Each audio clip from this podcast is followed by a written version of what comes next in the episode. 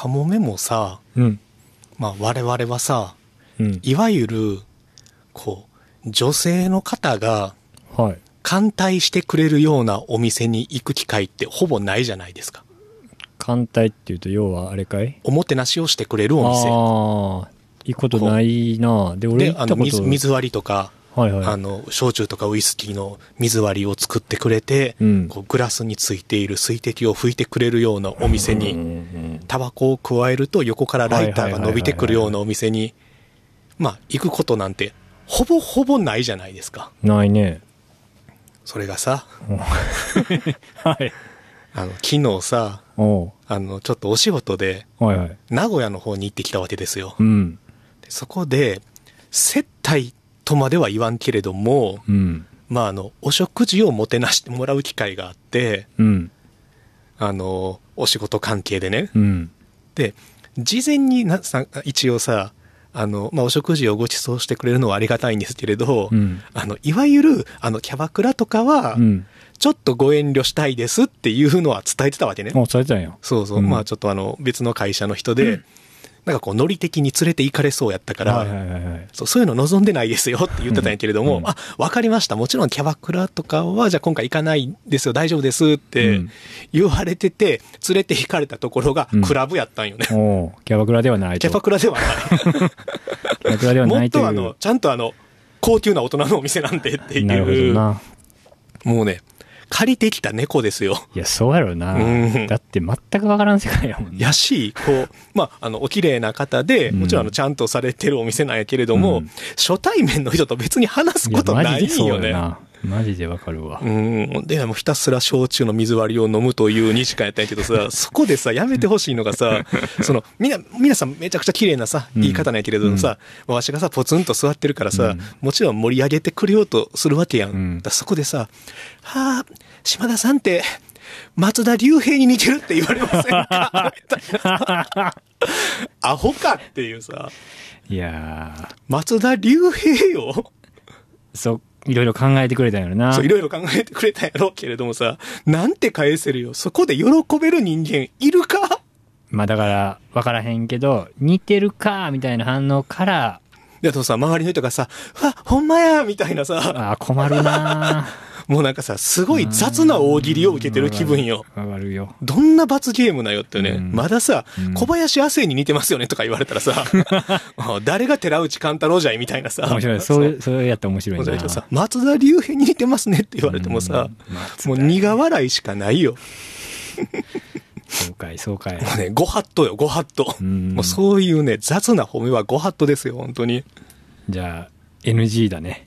それは、もうそういうお店は、ちょっと NG であると。もうね、どうしようもないよね。まあだからさ、まあ、ひょっとしてこれからの人生でさ、うんまたこう、まあ、おそういうところにさ、うん。そう、まあ、なんかの弾みでお邪魔することもあるからさ、まあ、しまちゃんはあるかもな。その仕事の、いわゆる、まあ、接待みたいなことは。まあでもさ、うんなんやろね、あの、その、もちろん向こうはさ、良かれと思ってさ、もちろんそのお店の方もさ、うんもてなされ、もてなしてくれようとしてるからさ、うん別にその場の空気を壊したいわけではないんよね。絶対そうやね。そうで、なんかつまらんふりとかもしたくない。つまらん表情とか出したくないけどさ、ちょっと松田流、例えばさ、食らったな、それは。もうほんまに辛かったね。そうか。ご苦労だったね。全く。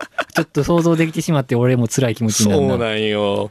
やったらむしろさ、うん名古屋やったらさ、あの、純駆堂さんとかあるんかな、うんなんか本屋さんに連れてくれてさ、これが純駆動です、名古屋の。そう。で、あの、5万円渡してくれて、あの、好きな本を買ってきてくださいねって言われた方がありがたいよねう。ん。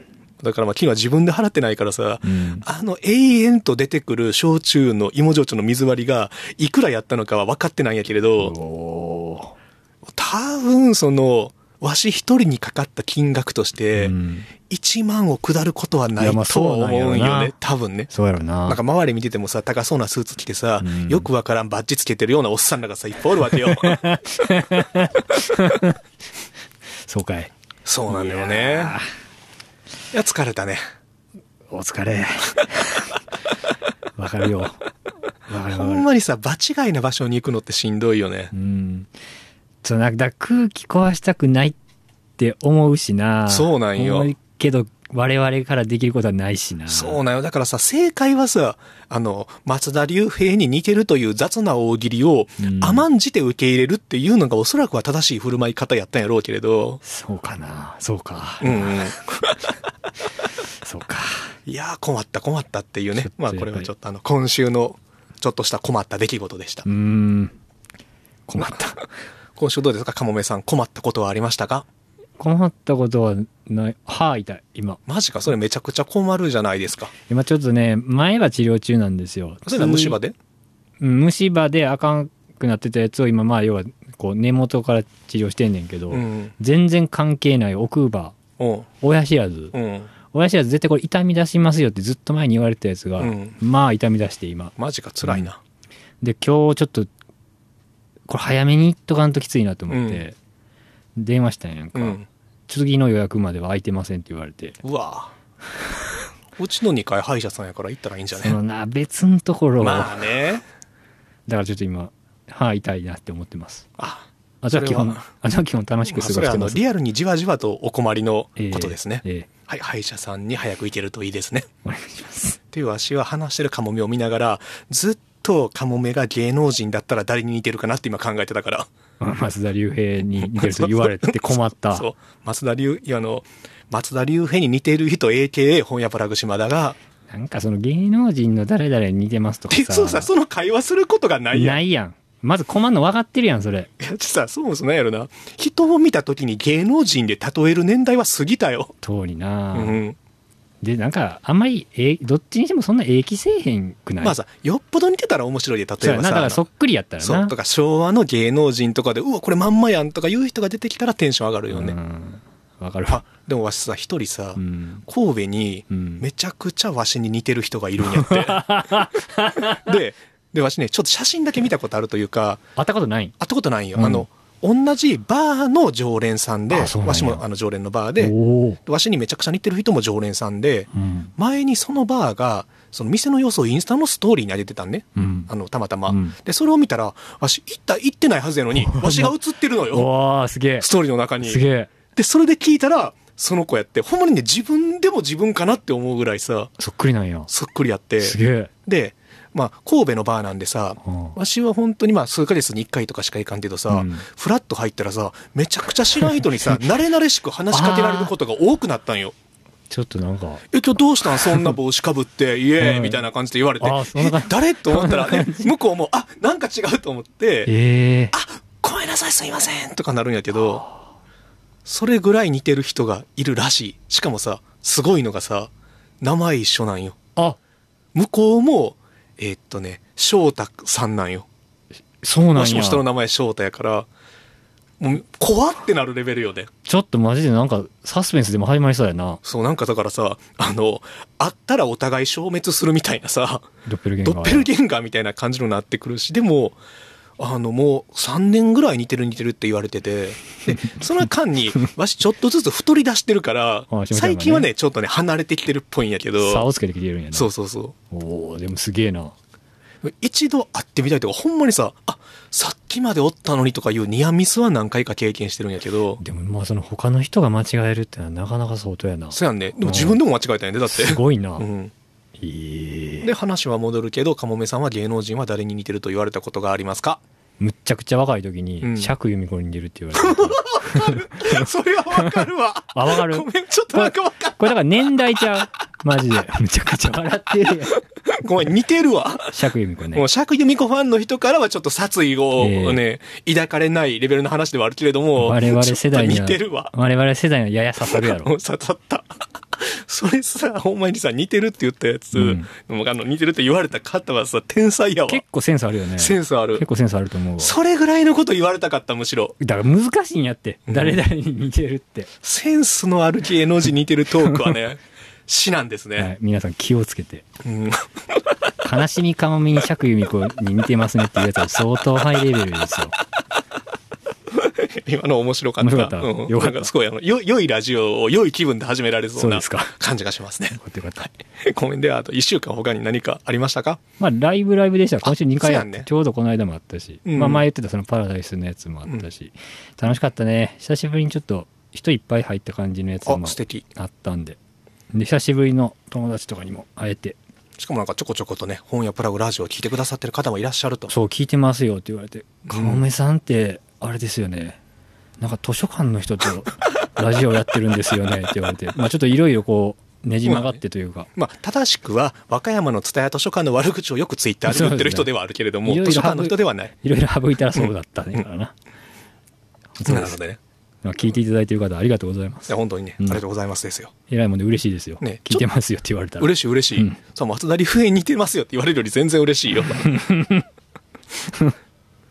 あ、でも、あの、私は今週も、今週というか、あの、前の日曜日は、うん。あ、土曜、え、土曜日やったかな？土曜日かな？にあ、日曜日か。うん。あの、また浪曲に行ってまいりまあして。浪曲？うん。うん。この間は、あの、真山、えー、隼人さんっていう27歳の方の、まあ、その講座に行ってきて、今週はうん、京山幸太さんっていう、うん京山さんもね、多分ね、26、7やと思うんやけれど、年は若いと。そうそう。で、まあ、うん。真山さんは15歳で入門してるから、うん。結構もうベテラン格に入りかけてるんやけど、うん。京山さんはね、おそらくまだ20歳ぐらいで入門されてるから、うん。まあ、本当にあの、フレッシュな若手でう、ん。よかったですよ。よ。かった。でさ、やっぱり浪曲ってさ、まあ、やっぱり落語ほど知名度があるわけではないし、うん。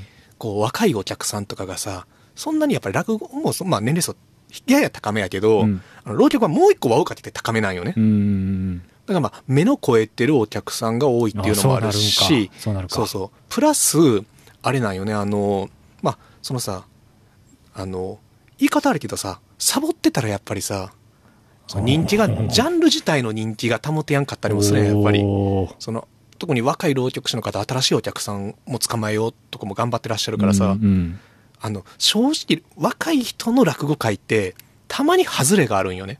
うん。その外れっていうのは、結構内々でなんかワイワイしてしまって、なんか流してる感じがしてがっかりする回っていうのも、まあ、稀にあるんやけど、うん。やっぱりね、若手の方の浪曲はさ、毎回なんかすごい、あ、めちゃくちゃ真剣やなっていうのも伝わるから、そこも踏まえて気持ちよかったりする。だからちょっとなんやろ言い方が難しい。背負ってる部分もあるんやね。そうそうそう本当にそう。のそうそうそう。れを。んもうあの、業界全体を背負ってるっていう感じがすごいするしで、まあ、今回は、あの、合図の虎鉄っていう、会津の虎鉄会津っていうのは会津会津若松の、うん。かな？今適当に言ってるわうん。多分そう。うんの、まあ、いやさ、ヤクザの立身出世の話なんよおね。ー江戸時代の。はいまあ、それはそれでさ、すごい京山幸太さんもうん、フレッシュな声でさ、すごい、あの、語りとしては面白かったんやけれどもさ、やっぱり、これから浪曲の若いファンを増やそうと思った時に、うん。この合図の虎鉄とか、結構ね、あの、ヤクザの立身出出世伝っていうのがさ、その、む、なんやろな、あからさまに今と価値観が違いすぎるというか、そうやろな。もうさ、男尊女卑とかのレベルじゃなくて、うんうんうんなんかもうスプラッターなブラックジョークみたいになってるんやんか。うんうんうんだからあの、今回1年通して合図の虎鉄ってすごい長い話やから、うん。その毎月順番にやっていくっていう回の2回目やったんかな、今回。は、あの、まだ若手の合図の虎鉄がそのヤクザ業界の中でね、うん。ここれからやっぱり喧嘩とかして成り上がっていくっていう中で、うん。もう、あの、まあめちゃくちゃ強いやつに一回喧嘩で負けて、うん。小指を切り落とされるんよね。はいはい。で、その小指を取り返しに行くんやけれど、でもこれは死ぬかもしれやんということで、最後に、あの、奥さんに一目会おうと思って、その時も奥さんがいて結婚してたから、妻の顔を一目見てから、あの、決戦に向かおうとするわけ。うん。まあ、一旦家帰るんやけど、帰って話した時に、じゃあ、奥さんが、あの、私がいると、あなたがまたすぐ喧嘩に行ったらいいのに、一回帰ってきたように、あの、私のことを思うばかりに、あなたは喧嘩に集中できないんじゃないかって言って、うん。奥さんが自害するんやんか。で、合図の虎鉄は、その奥さんの首を切り落として、首を持って喧嘩に行ってうん、相手の、その、うんなんていう？あの、何？住居じゃないけど、まあ相手もヤクザやから、その相手のヤクザの家に、その首を投げつけて単価を切るっていう、どこにこれでいい話やと思えばいいのかっていうさ、もはやさ、ちょっと笑っちゃうぐらいクレイジーやん。ゴッドファーザーでも牛の首だったっけ？えっ、と、馬の首ですね。馬の首ですね自害した奥さんの首やもんな。これはもうちょっとわからん世界やな。そう、だからちょっとなんかそれがさ、美談風に語られてしまうんやけれどもさ、もう、いいんだ。まあでもさ、語りは上手いから全然聞けるんやで。うんでも冷静に考えたときに、いや、すげえよ。うん。普通にちょっとさ、土地狂ってるよね。うん、ぶっ飛んでるな。うんあそれをさぶっ飛んだものをぶっ飛んだものとして見たらさ、うんまあむしろちょっと面白いかなっていうさ、うん。PC とかのレベルじゃないやん。ポリティカリーコレクトネスとかじゃなくてさう、ん。ルール無用やな。無法の世界やな。無法の世界よね。アウトローよ、まさに。まあ、すげえな。まあっていうね、まあっていう感覚もまあちょっと面白いかなっていうのもねあったり、まあもともと浪曲っていうのはまああの、ヤクザさんとつながりが深い芸能でもありまして、あねまあ芸能全般がそうなんやけど、ね昭和の芸能っていうのは、まあでも、ダイレクトに山口組三代目っていう、うんうん。まあ山口組の三代目がいかに立派な人かっていいうのがあるんや。う浪曲があったり、あうの、ん京山講師若師匠のお箱だった。三代目山口組っていう。まあまあ、まあなうん、まあ二度とおそらく CD に再発されることはないであろう。なるほど。うん、ただレコードは出ていますっていうね。ほぼ。まああの、浪曲は面白いですよ。いいな。面白そう。で、で、ついもう来月やったかな？は今度また真山隼人さんの、うんあのえーっと何？えー寄せに行こうかなと思ってるんやけれども思って、るね。そう、でもそれは今度は真山さんは三月期ってうん。知ってる小説？いや、わからん。あれはあの、虎になる話ですよ。虎になる話？うん。三月期？うん。あのー世の中に不満を持っていた人が、うん。世の中を据えて山にこもったら虎になってしまって、うんで、かつての旧友と再会するっていう、まあ名作ですよ、日本の小説。それを浪曲でするって言ったから三月って今ちょっとあの作者の名前がポンと出てこないんやけれども、うんまあそういう有名な話ですうよ。ん。とかとかだからさ、そういう新しいチャレンジっていうのもあるし、多分オリジナルだと思うんやけど、うん。まあまあ、そうか、そういうこと。そうそう。あとはまあ、うん真山さんで言うと、あの、レンタルビデオ店にエッチなビデオを借りに行くっていう浪曲があったりとか、うん まあ、これ完全にあのギャグとしてやられてるんだけど、うんっていうね、新しいチャレンジもね、やっぱり若手の方ね、いろいろされてるんで、うん。ぜひぜひあの行かれてみてはいかがでしょうかと。はいはい。いいね。あと何か、のもう もうそろそろオープニングが終わりかけようとしていますが、何か言い残したことありますか？前回30分もオープニングやってるからね。今回も気づけばもう17分やいや、からね。もう行きましょうよ。行きましょうかも大丈夫。じゃあ、始まります。はい、よろしくお願いします。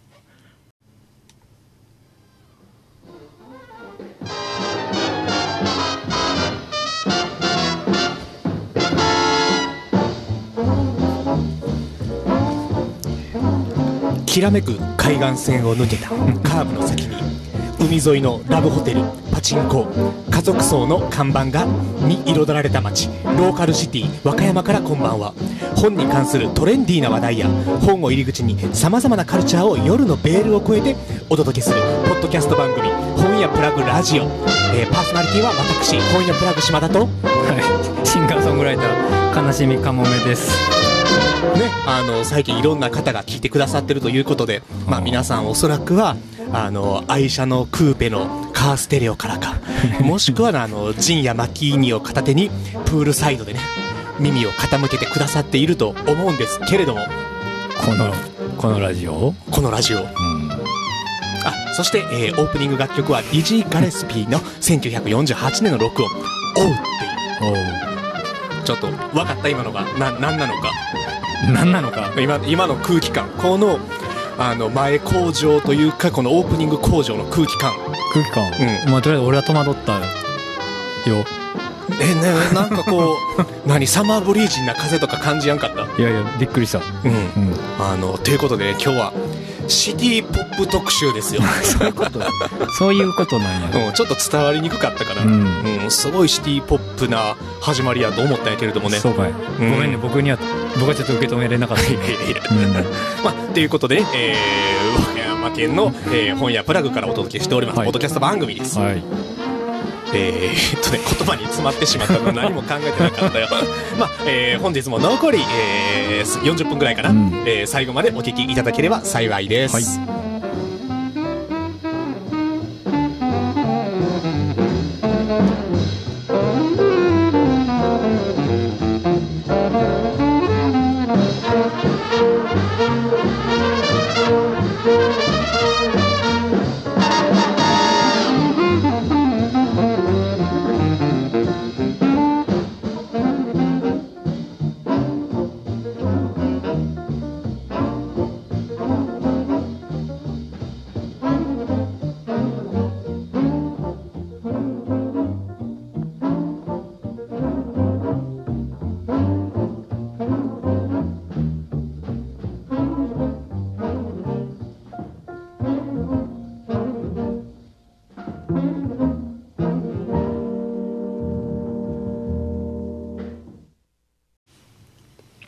そうか、ちょっと伝わらへんかったか、このシティポップ感。ごめんねう。ん。まあ、そもそもちょっとあの、音楽が大きくて聞き取りにくかったかな。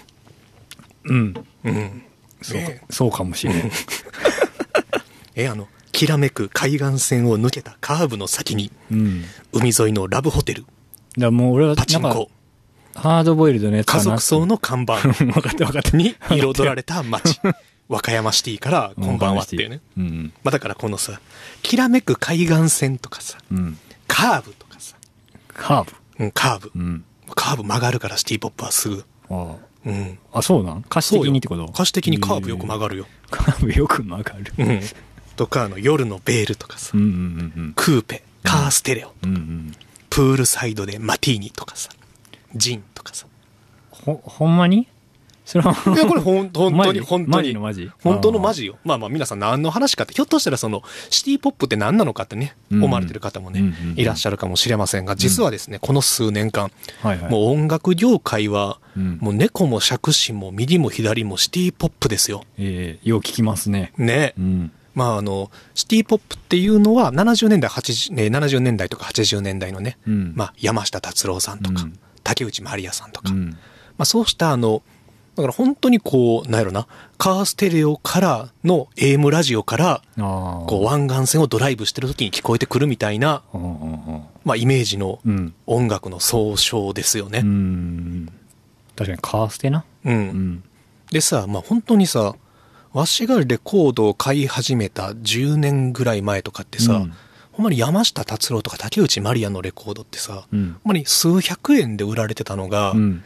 今やもう物によっては数万円レベルになってますからね。いますね。うん。その、まあアメリカとかで流行ったりであるとか、うん。まあそのアメリカのあの最新のあの音楽をやっていらっしゃるような方たちが、うんそうした日本の70年代、80年代の音楽をサンプリングしたりであるとか、うん。うんまあ、これはちょっとあの、まあ、後の話題にも関わってくるんやけれども、まあ、そのアジアの中でも台湾とかを中心に、あの、日本のシティポップから影響を受けたうん。ミュージシャン、まあうん、インドネシアで言うと、イックバルとか、まあ、そういうミュージシャンが出てきたりして、うんまあ、中には日本語でね、歌ってるうん。海外アーティストもいたり。うん。まあ、一応これはさ、だろうね、だからアジア全域で日本産のシティポップがすごい流行ってるんですよっていうだけじゃなくて、うん。あの、まあ、前に以前に、あの、出ていただいたキム・ユジン先生とかが研究されてるように、あの、アジアには、アジアの日本の文脈とは違うシティポップもあったりするから、うんうんうん。そう、一概に今の、その日本のシティポップがアジア全域で大ヒットとか、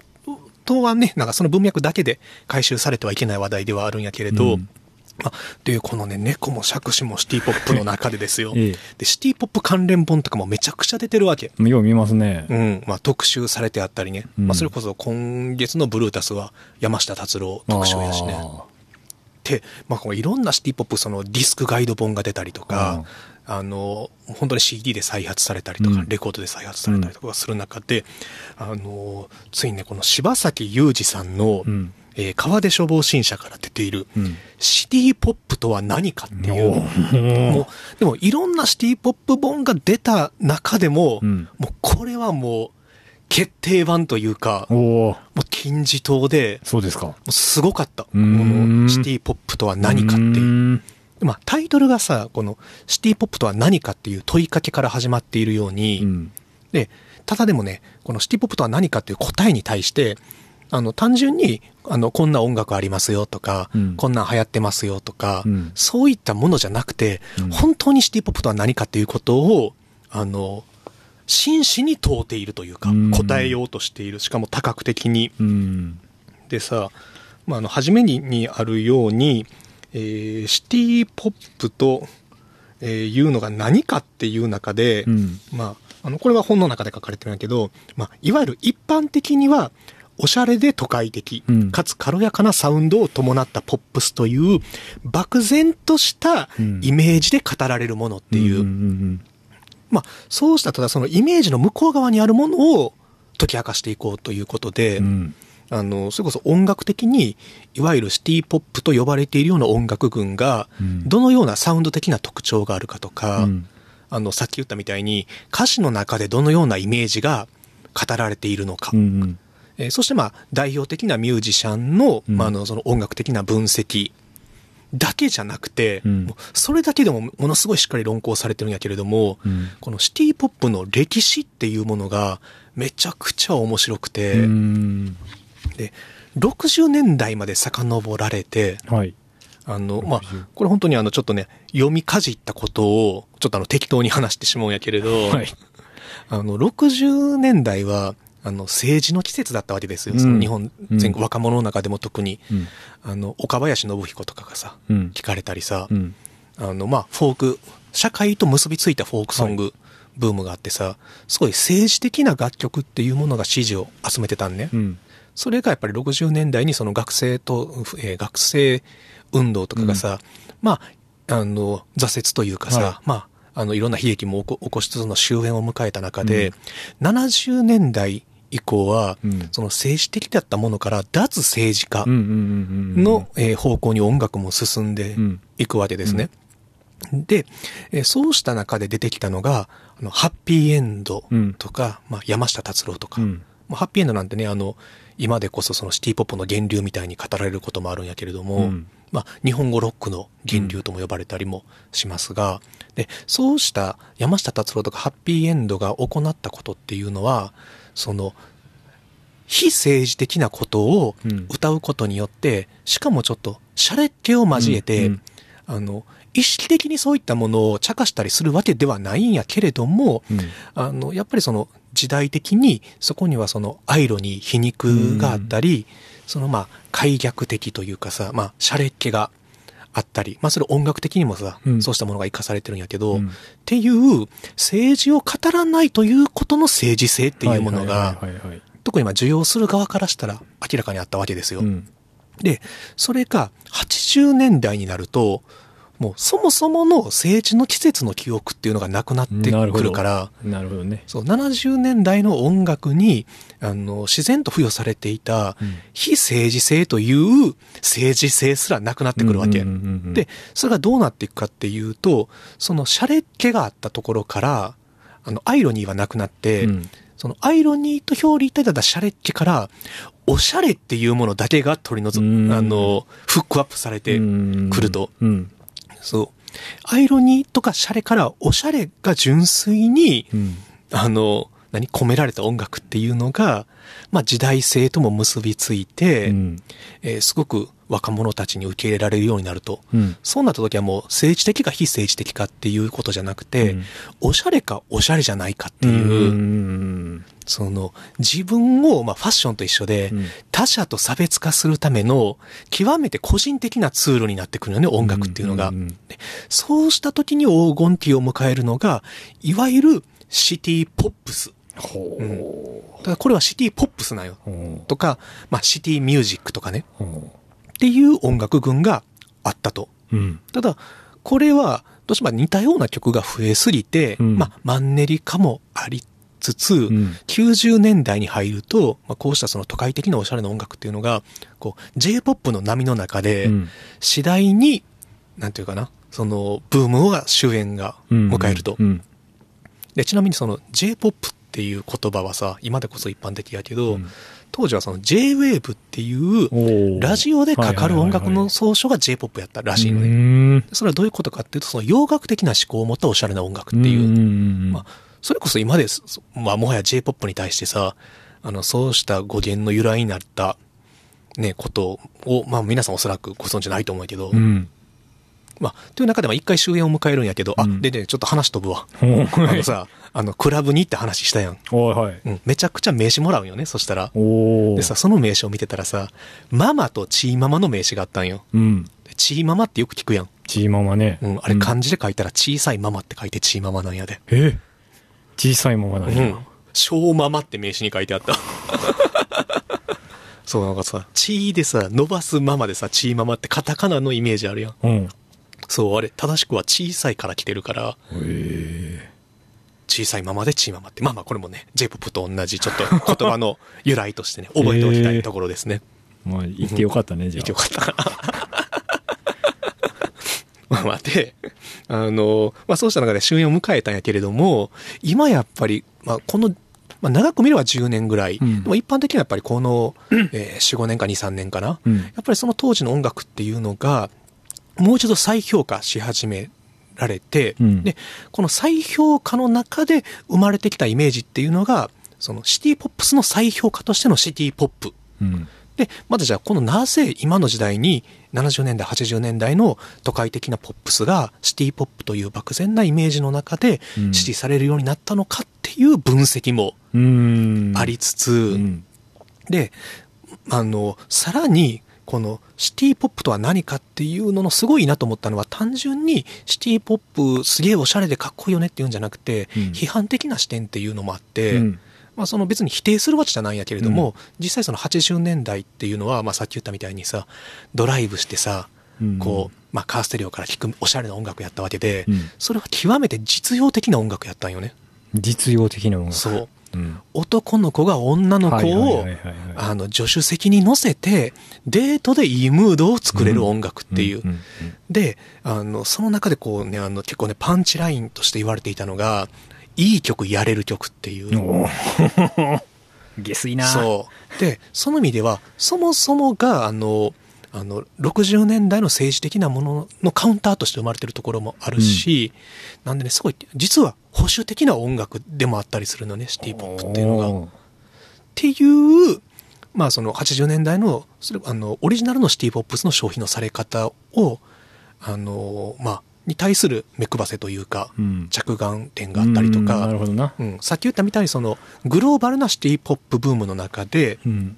でもあの忘れられようとされてしまう視座、うん。それこそやっぱりアジア全域で特に台湾とかでは竹内まりやのカバーをする若い人がいたりとか、実際日本のシティポップの影響を受けたバンドっていうのがどんどん出てきてるんやけどでもそれが日本すごい論に回収されたらうん。意味はなくて、うん。それだけじゃなくてアジアにはもっと日本の70年代に都会的な音楽が盛り上がったように、うん。アジアにはアジアの都会的な音楽があって、うん。なのでそれは必ずしも日本のシティポップの文脈とは、あの、に、えー何全部回収されるわけじゃないっていう視座があったりとか、あとは、まあ、ただでももちろんその、80年代とかに香港とかではうん、リアルタイムでその日本のシティポップとリンクするような、日本のシティポップの制作人が香港の歌手をプロデュースしてたりとかっていう、まあ、そうした話もね、あったり等々でね、うんもうとにかくめちゃくちゃ勉強になったし、面白そうやなう。うんでもすごい老作なのよ、これ。とか、あの、やっぱりハッピーエンド史観というかさ、うんうんあの、ハッピーエンドが、まあ、いかんにそのシティポップというかさ、あれはさ、架空の都市の音楽を作ったわけ。うんうんうんえっ、と、風町かな。風町ねうん。っていうのが、まあ、どういう意味があったのかとか、うん。その、ハッピーエンド論としても読めるところがあったりとか、うん。ただ、その、今でこそシティポップは、その、何ハッピーエンドから続くみたいなうん。歴史観ってあったりするんやけれども、うん。でも決して実はシティポップはそれだけじゃなくて、うん。それは現代から、なんていうかな、物語として再編集された歴史であって、はいはいはいはい。うん、よくあることですね。そうそう、あの、可逆的に。うんでも80年代、90年代はそうじゃなくて、ビーイング系があったりとか、うんうんその他にも、その必ずしもハッピーエンドの流れだけじゃないシティポップっていうのがしっかりあったとかっていうね。なんであの、ビーイング系で言うと、ディーンが、うんはいディーン。ディーン知ってるのわしは大好きやったよね、小学校の頃。我々もね我々も世代は。うんうん。このまま君だけを奪い去りたかった時代があるじゃないですか。え。がね、あの、えー去年かな、シティポップのカバーアルバムとか出してたりするんやえけど、ええそう、だからそれは、あの、ハッピーエンドとかの流れとは違う、でも、あの一つのシティポップの流れとしては正しいとかね。うんうんもうもう全部が面白いの。これね、すごい老作ですよ。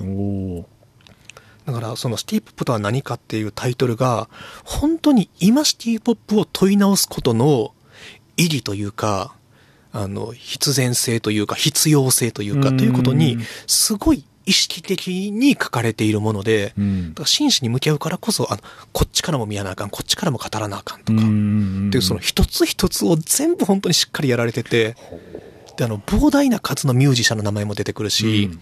あと、その、当時の社会辞表とかの文献からの引用が多かったりとか、うんなる音楽と社会論、音楽論と社会学を、うん。本当に大量の CD、レコード、文献をうん。自由に行き来しつつ、あの自由に行き来しつつ語られてる本なんで、うん。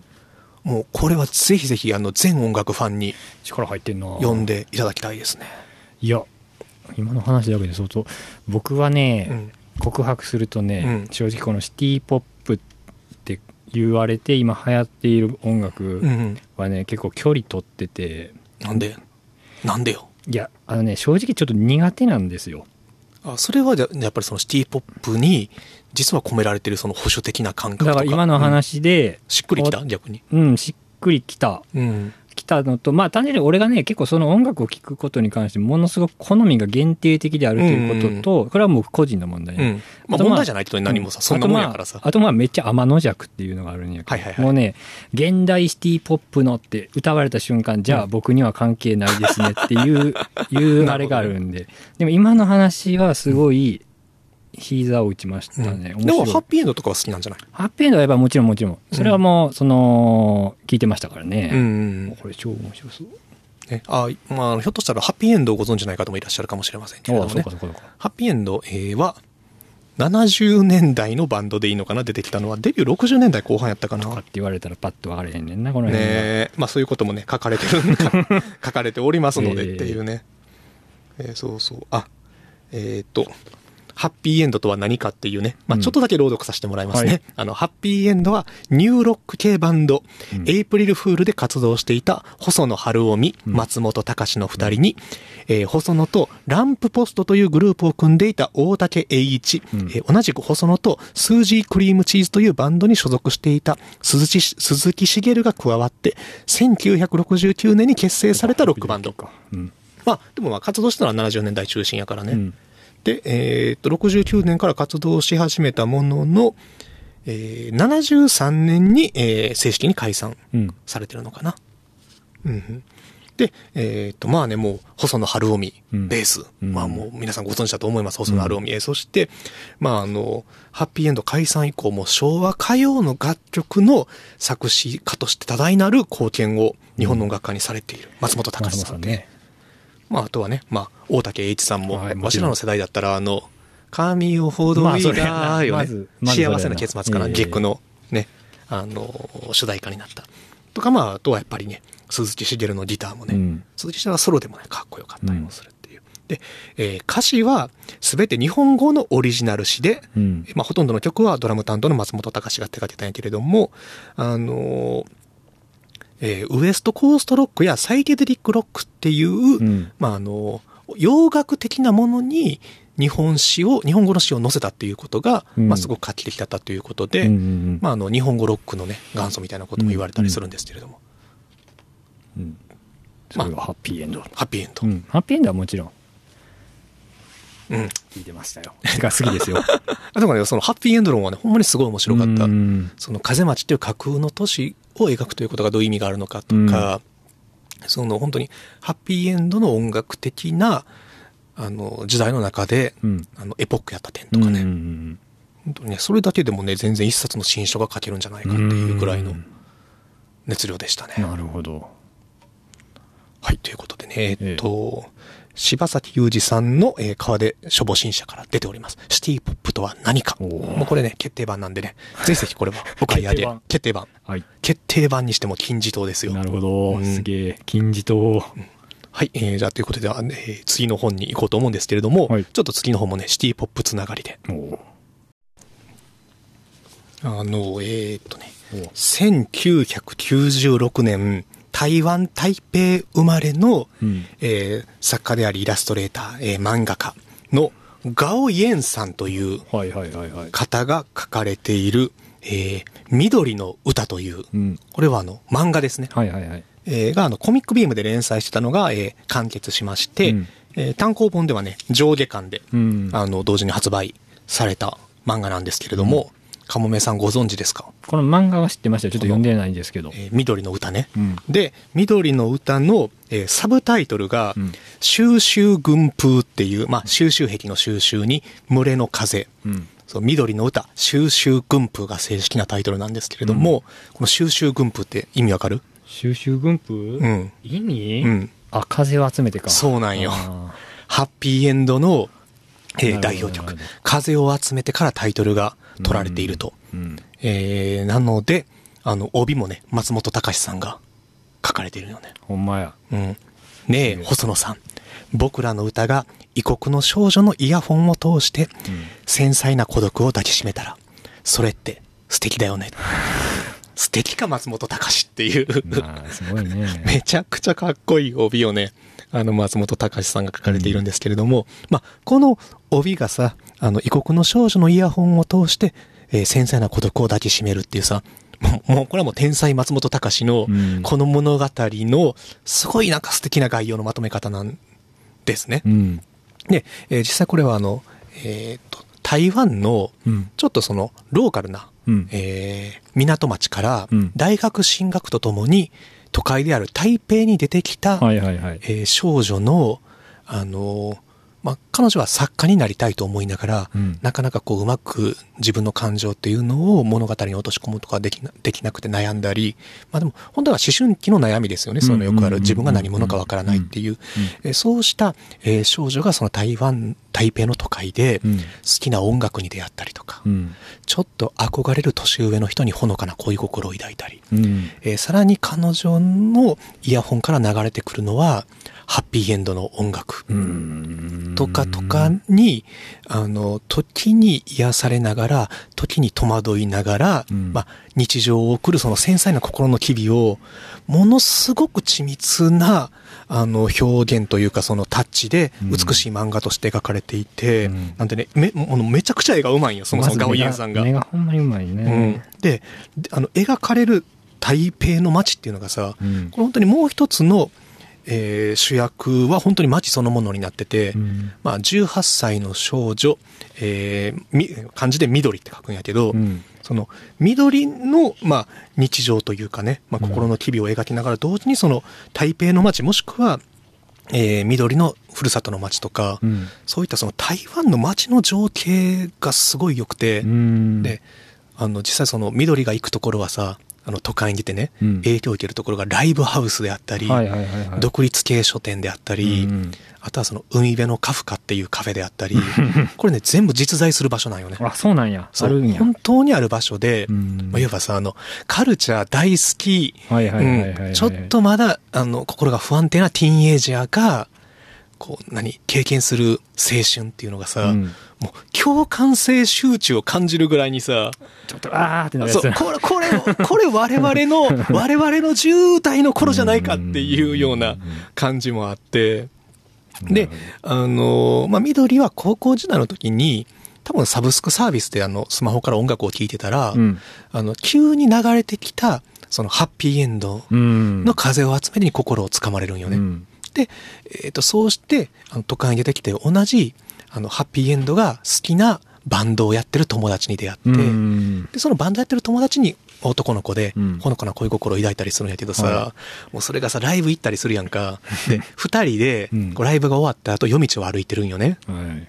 そしたらさ、そのさ、男の子がさ、緑のために、歌を歌ってあげるんやけど、その河川敷でね、うん夜の河川敷でうん自転車を押しながら歩いた後でですよ。うん。あのギターケースを背負いながら自転車を押して、で、河川敷に座って、そこで歌うのが、ゆらゆら帝国のバンドをやってる友達なんよね。そうなんや。そこはハッピーエンドではないんやね。そこはハッピーエンドじゃない。うんそこはゆらゆら帝国なんやけど、まあ、っていうところもさ、なんかさ、あの、私たちの0年代前半まあを、まあますごく思い起こされたりとかあ。さ。うん。で、えーそれこそ物語の中で、緑は、あの、日本に行くのよね。憧れの日今本に。ちょっとそう、そこ、ピラパラパラパラと。そう、あの、ディスクユニオンディスクにはにね、新宿の。行ったりしたり、で、ディスクユニオン行った時に、あのすごい心をつかまれる曲が、店内で流れてて、うんこの曲は何なんだろうと思って勇気を振り絞って店員さんに、この曲は何ですかって聞いたら、うん細野晴臣の、えー恋は桃色かな。恋は恋は蜜色どっちやったかな。タイトルちょっと、今。恋は桃色ちゃう？恋は桃色やんね。うん。が、あの、だったりするっていううんね。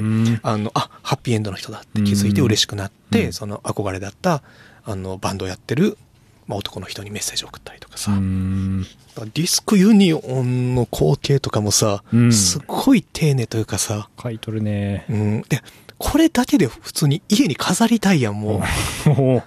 この映画。でさ、これさ、あの、ディスクユニオンの風景もさ、これ全部実際の CD だよね。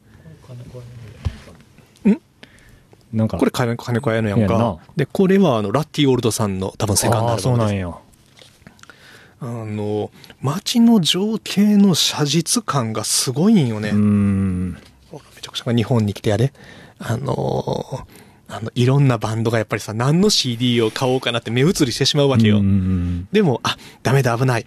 まずハッピーエンドを探さないと、と思って、うんうんそう台湾やったらなかなか日本の CD が売られてなかったりもするうん。からそのハッピーエンドの CD をねうん、買いに行ったりであるとか、うんまたこのさ、その、憧れてる男の人の部屋で、あ、でも恋愛自体はすごい本当に淡い恋愛で、うん。その、なんていうか、ドロドロとかは一切なしで、まあ、性的な描写もほとんどないんやけど、うんほとんどが全くないんやけれど、まあ、その男の人の家で、二人で、その、ハッピーエンドのレコードを聴くんよね。うんうん。で、その一緒に部屋の中でレコードを聴いてると、同じ曲なのに、あの、全然一人で聴いてる時と、聞こえ方が違う。違うと あったり、でも、それ全部ハッピーなばっかりじゃなくて、あの、うん。うん若者たちはやっぱりみんないろんなことに悩んでるんよね。うん。そのバンドをやってる男の子も、このままバンドを続けていて大丈夫なんかなって思ったりとか、で、えーそれこそ私たちって、あの、これからどうなっていくんだろうっていう未来に対する漠然な不安とか、うん。あの、うまく自分の気持ちを自分で表現することができない、うんうん。そのジレンマというか、で、まあそこで自分がわからなくなっていったりとかっていう、本当にねあの、ティーンエイジャー、ティーンエイジャーって言っていいと思うけど、18、19は、うんまあでも30の人も悩んでるからな。うん。まあ悩んでるよ。ざっくり若者やね。うん。ざっくり、まあ、都市に生きてカルチャーが好きな若者たちの心の機微っていうのがさ、うん。すごく良いんですよ。いいね。うん。クーってなるなう。ん。で、実際さ、細野晴臣のライブにも行ったりするんやけど、うん。まあね、そのライブの様子とかもすごい素敵やうし、ん。あのね、音楽に対しての向き合い方っていうのもすごい真摯に書かれていてう、ん。すごい緑悩んでる時はライブハウスに行っても、あの、いい音楽やと思っても全然自分の感情が動かなくてうん、それに対して私は感受性をなくしてしまったんだろうかっていうことで落ち込んだりとか、うん。なるほどうね。ん。これはあの、もちろんそうした、まあ、ハッピーエンドとか日本、あの、ゆらゆら帝国とか、うん。あの、音楽ファンの方にも読んでほしいし、うん。で、この緑っていうのはさ、村上春樹のノルウェーの森の主人公と同じ名前なんやけど、そうやったっけ？うん。えで、えー、なんで、あの、下巻の帯は村上、村上春樹さんが書かれておりますね。まあ、ガウエンさん自体が村上春樹の、えーっと、猫を捨てにやったかな。えうん。まあ、すごいアバウトなこと言ってる。まあ、村上春樹さんの、えーっと、あれは小説というか、エッセイなのかな？うん。の、えーっと、本の表紙をこのガウエンさん書かれてたりもね、ええするというつながりもあるんやけど、なんでまあそうしたその文学的なものが好きな人にも読んでほしいし、うんで、台湾にすごい関心がある人も、あの、もう、必読ですよ。もうさ、うん表紙のイラストがさ、もうさ、めちゃくちゃいいやん。いいなうん、もう飾ってるだけでもさ、いいっていう。うん。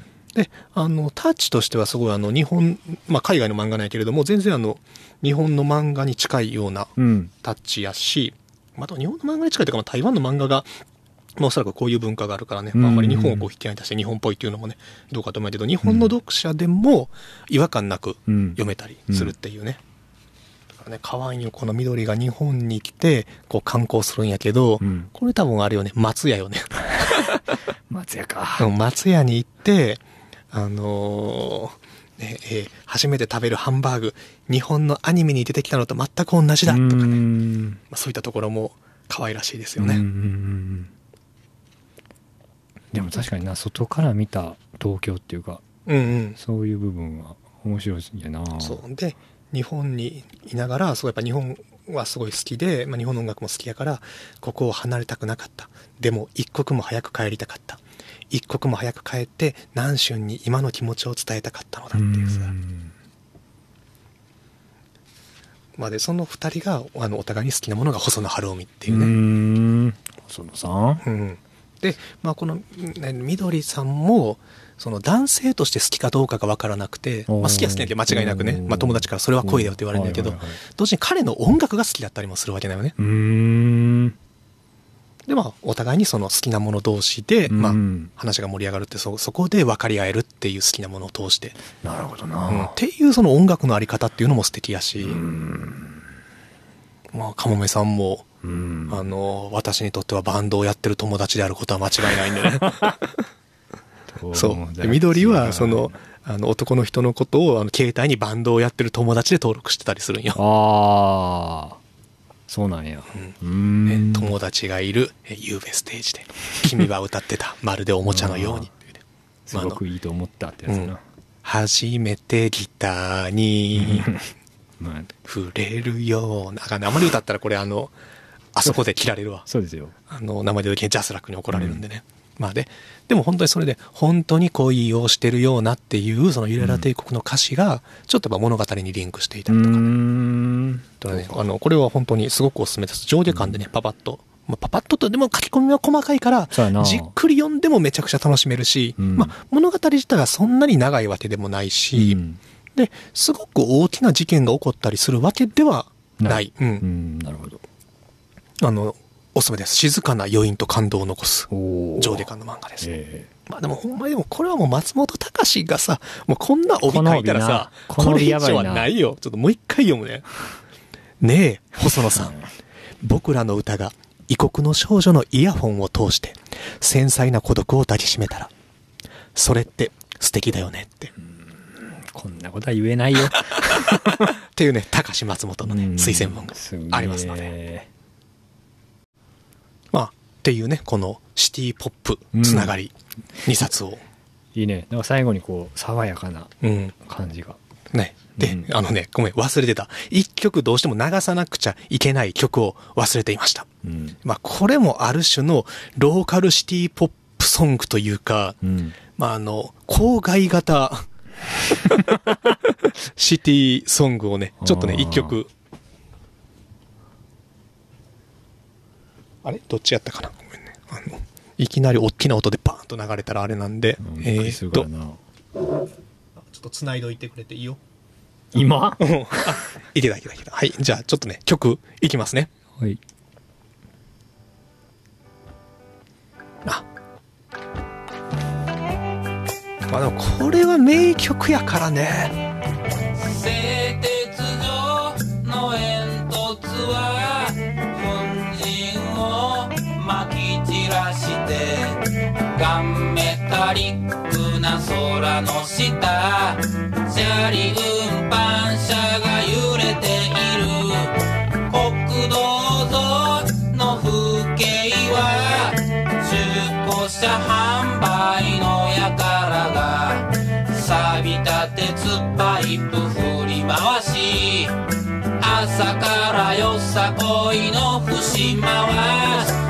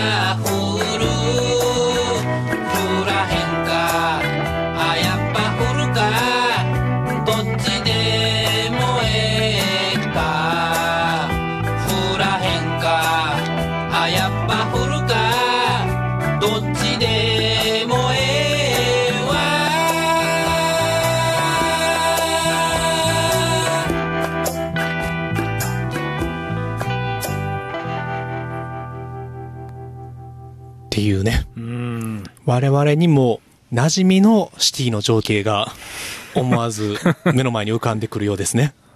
やっぱ降るか、降らへんか。っていうかなんやろね、そのさ、マティーニとかさ、あの、クーペとかさ、摩天楼とかっていうのはさ、うんなかなかさ、我々の街にはないものやけれどもさ、摩天楼うんね。このさ、100均がねじ込まれた諦めムードの空き店舗とかさ、うん。あの、シャッター通りのマネキンが目線を来世に向けている光景とかってさ、うんものすごく想像がついてしまうよね。そうですね。うん、とかあの、シネコンがさ、すごいビッグバジェットの映画を、うんガラガラのところで立て、あの、うん垂れ流してるとかさ、もうこれはでも本当にこのローカルな、はい。この、何いわゆるファスト風景って呼ばれるような、おあの、チェーン店のな、ばかりで、どこの郊外も同じような風景になっているっていう地方都市に住まう者としては、うん。すごく、ね、これが俺たちのシティの曲だっていう感じを。受けてしまったりも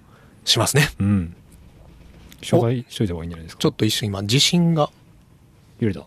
揺れた気がした。ほんまか。うん。あ、でもすぐ収まった。ういん。や、カニさんの曲を流すと何かがあるな、いつも。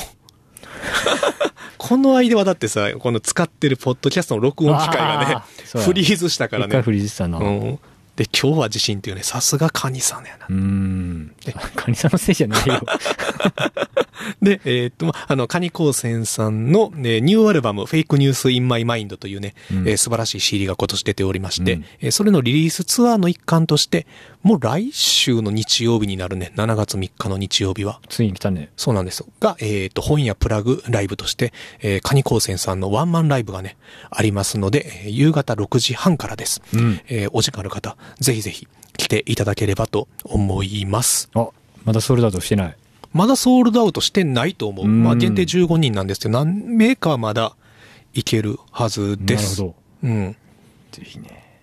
ぜひぜひ来ていただきたいのと、まだちょっとじゃあ時間あるからもう一冊だけ紹介していいかな。どうぞ。あのーまあこの街つながりというかね、シティつながりでもう一冊おすすめの本が、あ、ちょっと取ってくる。はい。はい、えー一瞬つないでおいてください。では、本屋プラグライブで続いて告知を。えっ、と、カニさんが7月3日で、私、悲しみかもめも、えー7月の末、30土曜日ですね、に、えー本屋プラグライブをやらせていただきます。今回は私と、えー私と、かもみゆずしっていうユニットを一緒にやってるかみゆかみゆという、あの、大阪の、えー女性のシンガーソングライターをお呼びして、ツーマンをしたいと思います。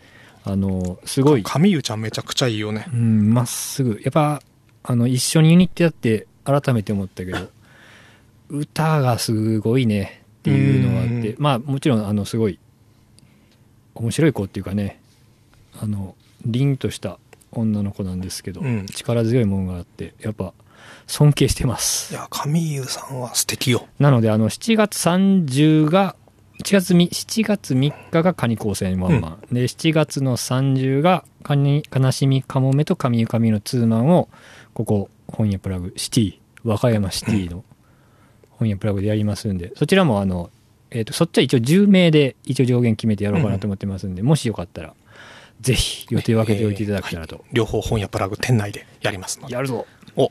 で、えっ、と、もう一冊がね、うんもうちょっと駆け足ですけれども、まあ、これもね、ある種我々の暮らすシティの今を伝えるうん一冊として、移民時代の異国飯。えーっと、著者の方が、えー山谷って書いて山谷武史さんですね。うん山谷武史さんの、えーっと、これは、正解写真書から出ております。まあ、新書で、移民時代の異国飯。うん。で、これまあ、異国飯ってのは何かっていうとさ、まあ、もう日本は、あの、まあ、どうしてもまださ、あの、何？レーシストたちが排外主義的なことを、うん。あの、何喧伝したりもする残念な社会ではある中で、たださ、しかしさ、日本っていうのは、もうめちゃくちゃ移民の方が来られている、てかまあ移民の方というか、まあ留学生とか技能実習生とかも含めて、あの海外から来られてる方がいないと、もう間違いなく回らない社会には全くね。なってるわけであって、でもその中で、あの、もちろん海外で暮らす、あの海外から来られる方が多くなるにつれて、うん。あの、その同じ国から来られた方が、同じ国から来た人たちのためのレストランとか料理店が増えてるわけですよ。うんっていう、そこで提供される日本人の口に合わせていない、なるほど。うんなるほど。その、うんハードボイルドなスタイルの海外カルチャーのご飯のことを異国飯って。呼んでるんね。で、それが今やっぱりコロナ禍もあって、まあ、手軽に海外とか行きづらくなってる中で、うん。日本でもそうした現地の味っていうのがうん。楽しめるよということを、まあ、具体的な地域とかね、その子にあるレストランとかを紹介しつつ、うん。語った一冊で、うん、これね、めちゃくちゃ面白いね。その、まあ、異国飯にしましょうということで、うん。えっとね、あの、まあ、中国から、ラオスから、ベトナムから、まあ、あの、トルコからフィリピン、ペルー、ブラジル、エジプト、イランとか、そうした国の、日本の中にあるそうした国々の、えーカルチャーが楽しめるレストランを紹介するっていう、うん今日本で楽しめるリアルな外国の味を完全ガイドっていううん中で、これ全然知らんかったんやけどさ、まあ、関西やったら、まあ、よくみんなが知ってるのは、まあ、あの、鶴橋のコリアンタウンとか、あとはその、大阪の八尾市はベトナムの方が多かったりするんよね。やおうか。八尾。うんまあ、ベトナムの方は、そのベトナム戦争の時から来られてる方とかで、まあ、2世、3世の方もいらっしゃればニューカマーで今来られてる方たちもいらっしゃって、まあ、その辺は有名なんやけど、プラス、これ全然知らんかったのが、大阪の西淀川に、西淀川。うん、リアルパキスタンがあるんやって。おリトリトル？リアル？リアルパキスタン？リアルパキスタン。リアルパキスタンが。ね、っていうのも、あの、まあ、この西淀川区っていうのは、うんあの、自動車の中古車販売の、まあ、展示場とか競り会場みたいなのがあるんやって。で、日本に来られてるパキスタンの方って、その、中古車販売の輸出業をやられてる方が多いらしくて、あそうですか。そう。なんでこう、自然とこの、えー西淀川近郊で住まれる方も多くて、うんそうなったら、あの、モスクができて、おで、モスクの周りにはこう、パキスタン系の料理の店ができ始めてるらしくてさ、これマジで知らんくなかったいや、全く知らんかった。うん。まあ、っていうのもおそらく日本人向けじゃないからさ、別に日本人にアピールしてないからって。いうのもあるやろうけどさ、これめちゃくちゃ行ってみたいなと思って。でもあのメニューは日本語がなかったりするんやけど、へーでも、あの、これは実際にこの著者の山谷さんがさ、いろんな店行かれてるけどさ、何も別に排他的ではないよね。あうんの日本人お断りとかじゃないんよ。うんうんただ、まあ普通に、あの、現地の方が多いから、まあ、現地の方の必要なものとして、まあ店を作ってるから、うんうんうんまあ現地語表記がデフォルトになってるんやけど、日本人でも行って楽しめるし食べ方を教えてくれたりとかもねう、ん。するっていううのでね、これちょっとね、ぜひね、西淀川か。うん、今度行こうよ。行こうん。だってリアルパキスタン料うか。理を。リアルパキスタンやろ。うん。だってさこの、日本、あの、和歌山でもさ、でもさ、インド料理屋さんとかさ、うんインドからネパールの方がやられてる店って結構あるけどさ、うんまあ、もちろん日本人の口に合うようにさ、うんだいぶ、こう、なんて、手心を加えてくれてるわけですよ。はい。お手柔らかにしてくれてるわけですよ。だってさ、インドで別になんとか食わんしね、うんその、インドの一般の人はう、ん。あのね、普通はチャパティっていう薄いパン、パンというかなんていうかな。まあ食べたりするんやけど、うんその、なんじゃなくてね。うんっていうのもね、でも日本人のイメージはやっぱりないんやからさ、出てきたりすると、あれはまあ、ちょっとジャパニーズスタイルのインド料理とかやったりする中で、ちょっとこれね、ガチパキスタン料理っていうのはうん食べたいな。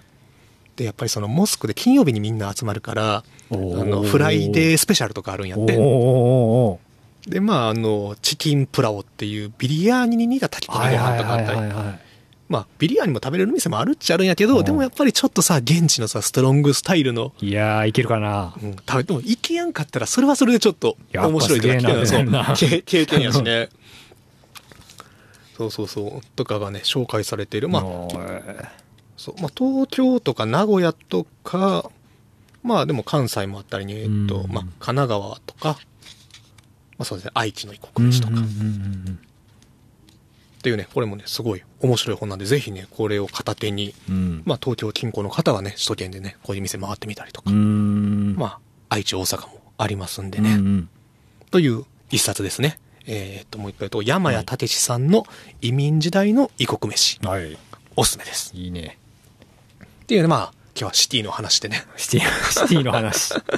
シティトークでうん。いけましたしね。まあ、今日の今日一面白かったのは、うんあの、カモメが釈由美子に似てるっていそうんのもな受けるとは思わなかった ここ最近でちょっと一番面白かったかもしれやんわ。マジかう。ん。すげえな。えー誰これ20代の人聞いてて、釈由美子さんわかりますかね？釈由美子さんわかるかな？そうか、釈ちゃんももう、わからん世代が出てきてるのか。というか、だって釈由美子さんって最近メディアに出そうやられてない？だってだって多分それがあるから、うん。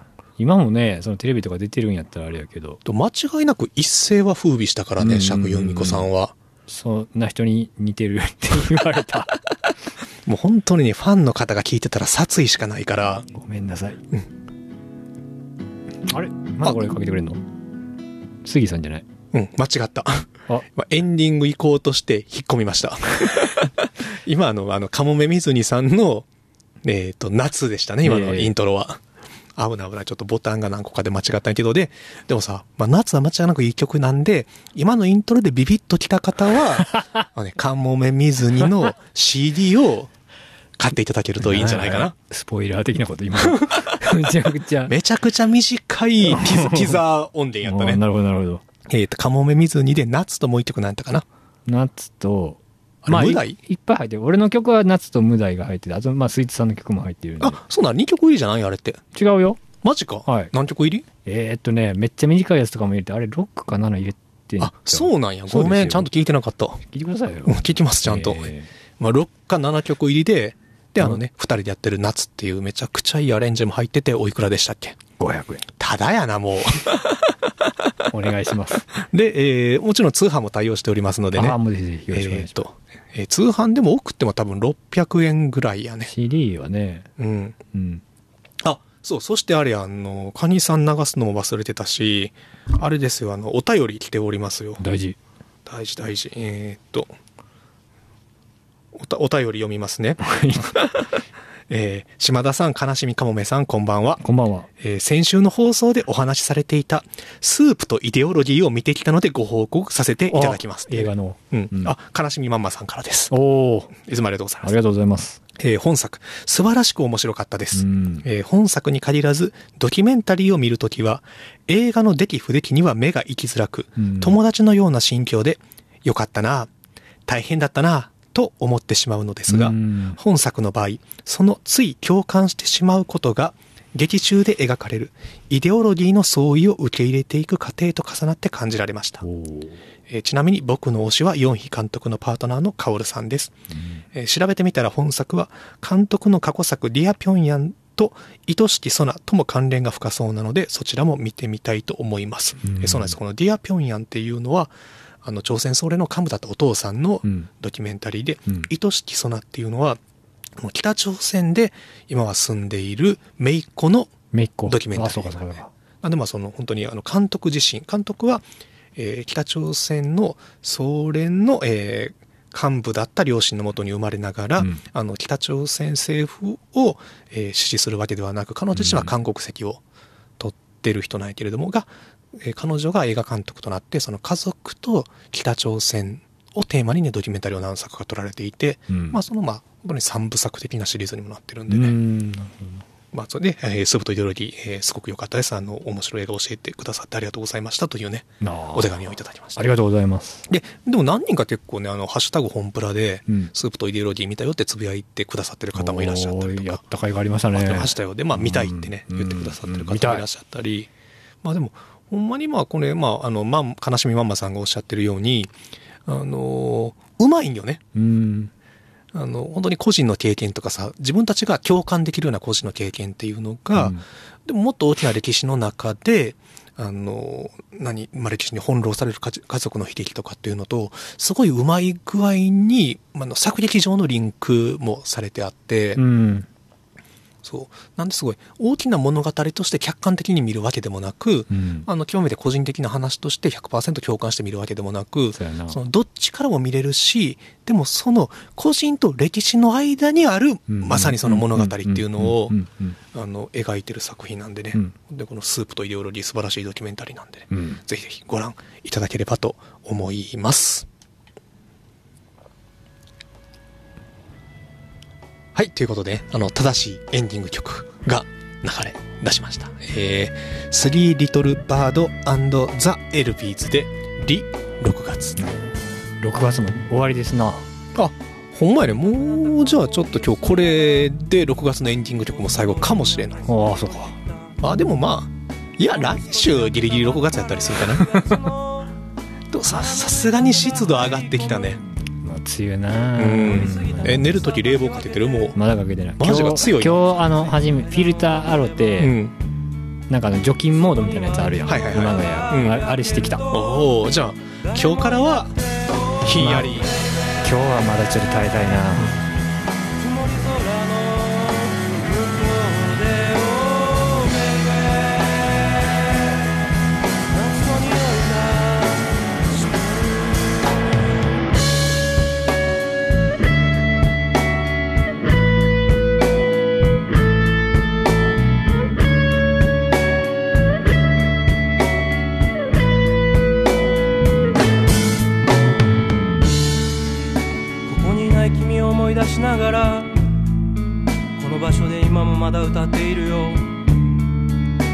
ランプの赤い光の列がトンネルの。